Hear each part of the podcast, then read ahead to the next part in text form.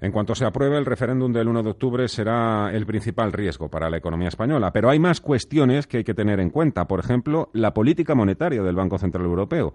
Falta un día para que se celebre la reunión del Eurobanco y lo que pueda decir o hacer afectará al euro, afectará a todos nosotros, a nuestras hipotecas, a las deudas, a la inflación. Prosper Lamote es catedrático de Economía Financiera en la Universidad Autónoma de Madrid. Señor Lamote, muy buenas tardes. Muy buenas tardes. Eh, porque lo que pueda decir o hacer el BCE sí que nos afecta a todos. por supuesto que nos afecta porque está tocando a los tipos de interés y los tipos de interés es una variable clave que afecta a millones de personas en el área euro. Hablamos día a día de lo bien que le va la economía española con los tipos eh, cero, con el programa de compra de deuda concretamente, pero para el ciudadano en general, ¿un euro fuerte es mejor para su poder adquisitivo? Bueno, un euro fuerte, por supuesto, para el ciudadano eh, en general, un euro fuerte supone que las importaciones eh, que, hacemos de todo tipo de bienes y de energía, por ejemplo, pues cuestan menos, con lo cual tiene mayor, mayor capacidad de compra en el extranjero. El problema te viene por los efectos eh, negativos que tiene el tener una moneda fuerte. Es decir, por un lado, te afecta el turismo, es decir, los turistas no, de no zona euro ven que España, y bueno, Europa en general, es más cara, con lo cual pueden venir menos. Y, por supuesto, nuestras exportaciones, es decir, las exportaciones de España y de la euro son más caras para los mercados que no tienen al euro como moneda de referencia, ¿no? Aquí en este programa estamos hablando continuamente con muchísimos gestores, ¿no? Que parece que le están poniendo velas a que no sé qué santo, ¿no? Para que empiece ya con eh, la retirada de estímulos del Banco Central Europeo y al mismo tiempo yo en la calle también sondeo a determinadas personas que tienen un poquito de cultura financiera que dicen no, no, no, yo no quiero que toque el programa de compra de deuda, por mí que los tipos a cero sigan sigan ahí congelados, ¿no? Que yo tengo que pagar una hipoteca todos los meses.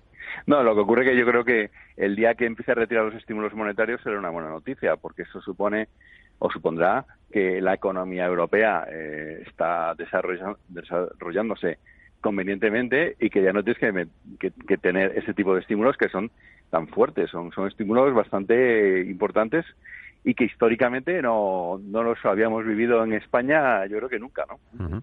¿Cuál es el peligro de mantener eh, durante mucho tiempo los tipos congelados a cero? Pues que generas inflación. Al final vas a generar inflación y una burbuja de activos.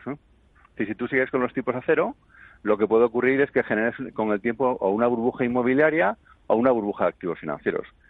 Si, el tipo de interés cero no corresponde a la situación de la economía.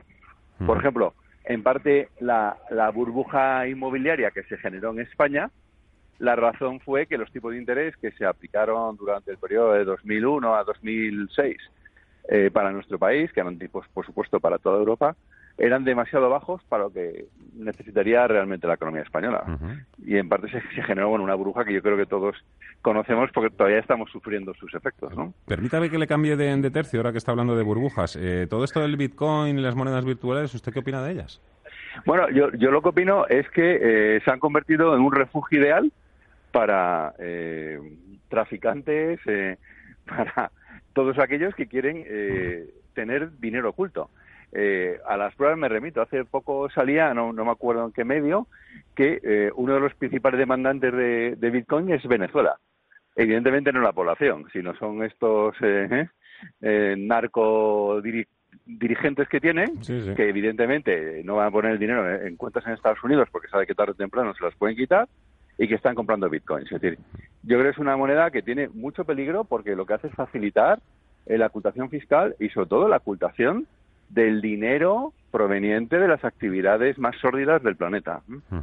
Vuelvo al tema del Banco Central Europeo. Eh, ¿La economía española crece, crea empleo eh, por los vientos de cola, petróleo barato, tipos de interés bajos? ¿O cree usted también que la mano del gobierno también se nota?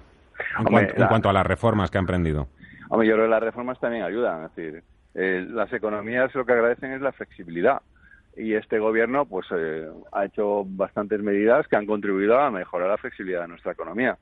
Es decir, eh, por supuesto que hay viento de cola, pero también los pilotos han conducido correctamente el avión.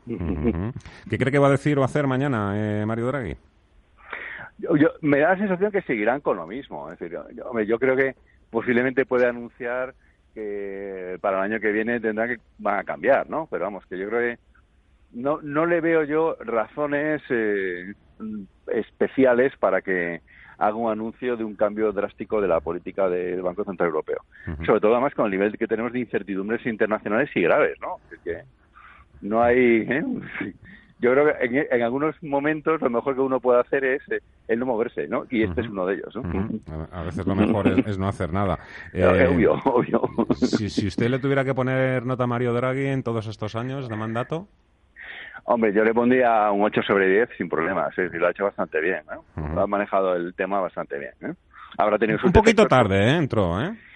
Cuando España ya la rentabilidad del 10 años estaba al 7%, estamos hablando ya de volver a la peseta. Claro, pero, el problema es, que, es que es, al, al, estar en una en, en un a ser el gobernador de un banco central tan especial, ¿no? Porque es de un área con países independientes y con una visión muy distinta de las políticas económicas y monetarias, no puedes actuar tan rápidamente que puedes actuar en el Banco Central de, no sé, del Banco de Inglaterra, ¿no? Es decir, eh, tienes más lentitud en tu toma de decisiones. Eso es obvio, ¿no? Prosper Lamo, catedrático de Economía Financiera en la Universidad Autónoma de Madrid. Eh, nos va a permitir que le volvamos a llamar ¿eh? próximamente, ¿de acuerdo? Sí, no, por supuesto, cuando usted quiera. ¿eh? Muchísimas gracias y un abrazo.